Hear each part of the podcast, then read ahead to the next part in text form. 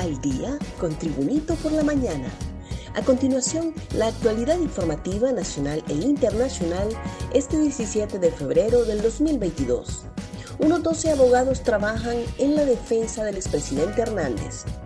Unos 12 abogados que en el pasado han defendido a diputados y exdiputados del Partido Nacional son los que hasta ayer trascendió que estarían trabajando de manera conjunta en la defensa del expresidente Juan Orlando Hernández quien fue pedido en extradición por la Corte del Distrito Sur de Nueva York en Estados Unidos.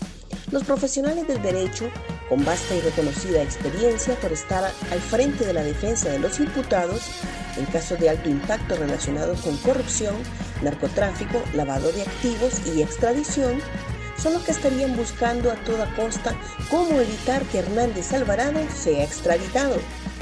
Orlando Hernández permanecerá en las instalaciones del Comando de Operaciones Especiales Cobra en la colonia 21 de octubre hasta que se realice la audiencia de presentación y evacuación de medios de prueba el próximo miércoles 16 de marzo a las 9 de la mañana. Ex primera dama dice estar viviendo momentos difíciles. La ex primera dama, Ana García de Hernández, publicó el miércoles un agradecimiento al pueblo hondureño por el apoyo a su esposo, el expresidente Juan Orlando Hernández, en el que destaca que su familia está pasando por momentos difíciles. Parte de la carta dice textualmente, como familia estamos viviendo momentos difíciles que no se los deseamos a nadie. Dios es nuestra principal fortaleza y en Él confiamos que hará justicia. La amistad y el respaldo de las bases nacionalistas y de miles de hondureños ha sido un soplo de aliento que nos ayuda a sostenernos en medio de la tempestad, que nos reconforta y nos anima. Fiscalía comienza investigación por millonario medicamento vencido.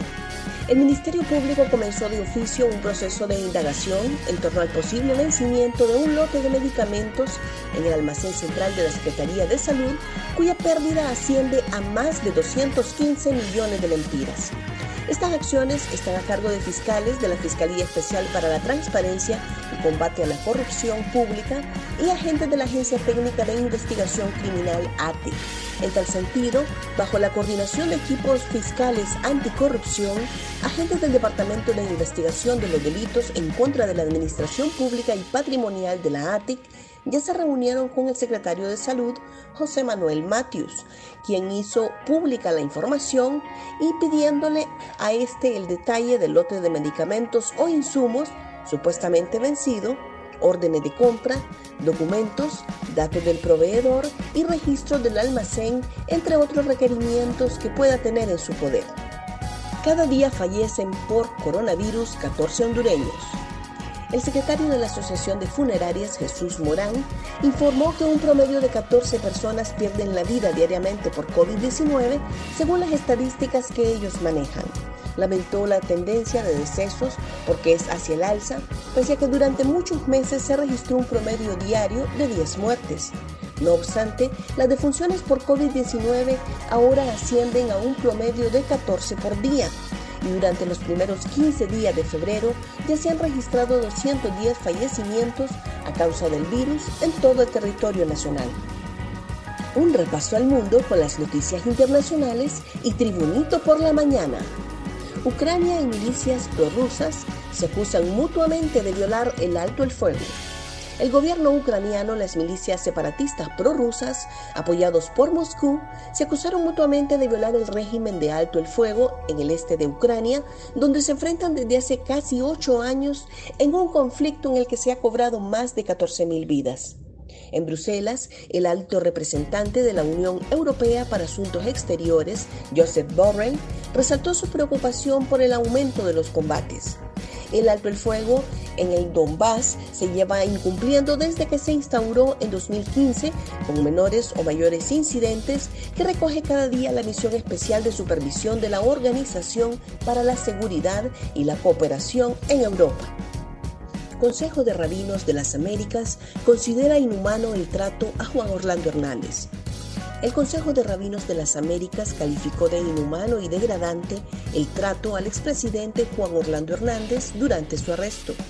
A criterio del Consejo, la presidenta Xiomara Castro y el designado Salvador Nasralla no contemplaron la magnitud de sus acciones bárbaras en contra del señor Hernández y el efecto de su trato a un ser humano al cual se le debe el trato garantizado por el derecho internacional y nacional.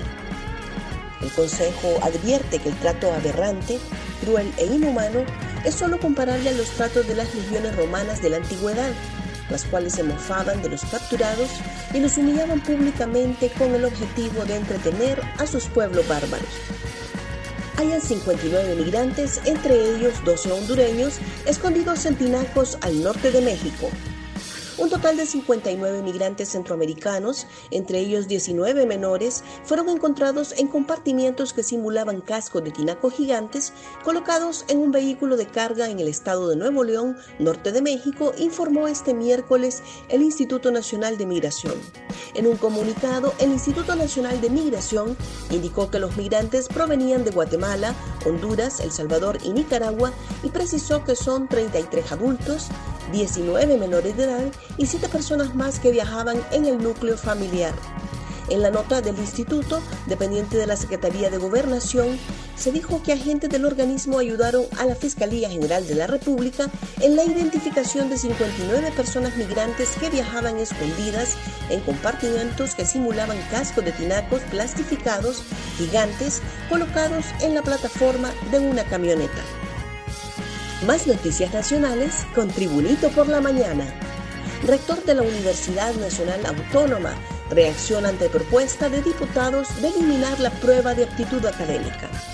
El rector de la Universidad Nacional Autónoma de Honduras, Francisco Herrera, recordó este jueves que la institución de educación superior es autónoma, no una Secretaría de Estado. Asimismo, advirtió que la Constitución nos otorga las potestades para definir con criterios técnicos y no políticos la gestión institucional. Defenderemos la autonomía, afirmó el rector.